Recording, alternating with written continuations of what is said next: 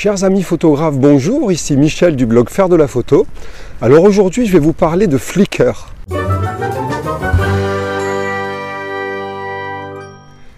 Alors Flickr, qu'est-ce que c'est? La plupart d'entre vous, vous, vous connaissez sans doute, c'est la plateforme euh, qui était, je dis qui était parce que aujourd'hui ça n'est pas, je pense, plus le cas, qui était numéro un dans le partage de, photos et la sauvegarde de photos. Alors sa fonction première, ben, c'était de partager toutes vos photos avec des gens dans le monde entier, que ce soit des photographes, euh, la famille, vos amis, avec différents filtres. Mais ce n'est pas le sujet d'aujourd'hui. Aujourd'hui, je voudrais vous parler de la fonction de sauvegarde. Donc vous pouvez sur Flickr sauvegarder euh, jusqu'à 1 Tera de, de photos en version gratuite. Et c'est ce qui est très intéressant. Alors vous pouvez soit les sauvegarder si vous avez la version pro, donc là qui est payante, avec un système d'uploader euh, de, chez eux, de la plateforme. Donc ça vous permet, dès que vous avez un dossier sur votre ordinateur et qu'une photo ou plusieurs sont rajoutées, elles sont automatiquement synchronisées en ligne. Donc c'est euh, avec un effet de miroir. Mais si vous avez la version gratuite de, de Flickr, mais que par contre vous utilisez Lightroom, euh, Lightroom de bureau qui s'appelle Lightroom CC, enfin pour la version, d'ailleurs ça sera la seule version en ligne, CC classique, eh bien vous pouvez, vous pouvez directement éditer vos photos de vos collections, ou, alors soit de collections dynamiques à partir de mots-clés, soit de collections nommées, manuelles, et vous pouvez exporter dans différents albums automatiquement, simplement en cliquant sur un bouton de, synchronisation. Et toutes vos photos changeront à partir du moment où vous changez une métadonnée ou une retouche dans la photo, elles vont se mettre à jour dès que vous recliquez sur l'édition en ligne. Alors je pense que c'est quelque chose qui est assez intéressant. Pourquoi?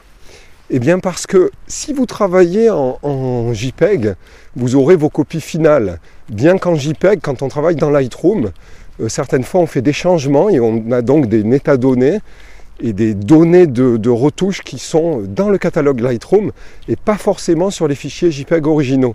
Donc si vous travaillez en JPEG en les éditant et les sauvegardant sur Lightroom, sur, pardon, sur euh, Flickr, vous avez la copie finale figée, euh, exportée, à, une, à, la taille que vous voulez. Ça peut être la, la, taille maximum en cas de sauvegarde, et la sauvegarde donc dans ce cas-là est privée. Et si vous travaillez en RAW, ce qui est intéressant, c'est que vous avez une copie JPEG, mais qui encombre pas vos disques durs, qui se trouve en ligne.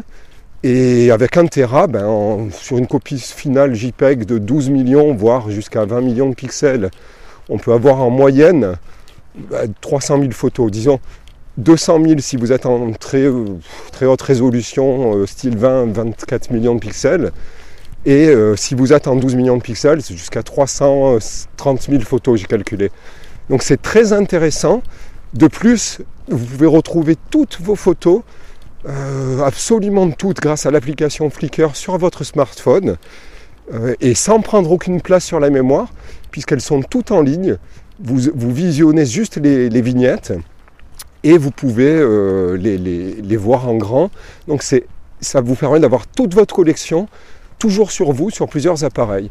Alors on peut le faire aussi avec Lightroom quand on a la version euh, payante avec Lightroom en ligne, mais on a moins de place, ça dépend des abonnements, mais je vous en reparlerai dans une autre vidéo. Mais voilà, je voulais juste vous parler de ce point précis, parce que même si aujourd'hui euh, Flickr est moins utilisé pour le partage de, social, on va dire, de photos, ben, ça reste extrêmement intéressant, et moi je m'en sers également pour ce que je viens de vous expliquer pour faire une copie supplémentaire de toutes vos photos, toutes vos photos en version terminée, euh, en version figée, exportée, à, haute résolution et de les avoir toutes au même endroit. Alors vous pouvez très bien faire des sauvegardes avec des dossiers par année ou euh, par thème, ça c'est à votre choix.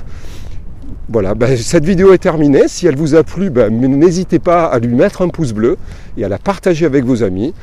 Euh, vos amis photographes bien sûr, ou autres. Et je vous souhaite une très belle fin de journée, enfin parce qu'ici c'est la tombée de la nuit bientôt. Et vous dis à très bientôt dans une prochaine vidéo.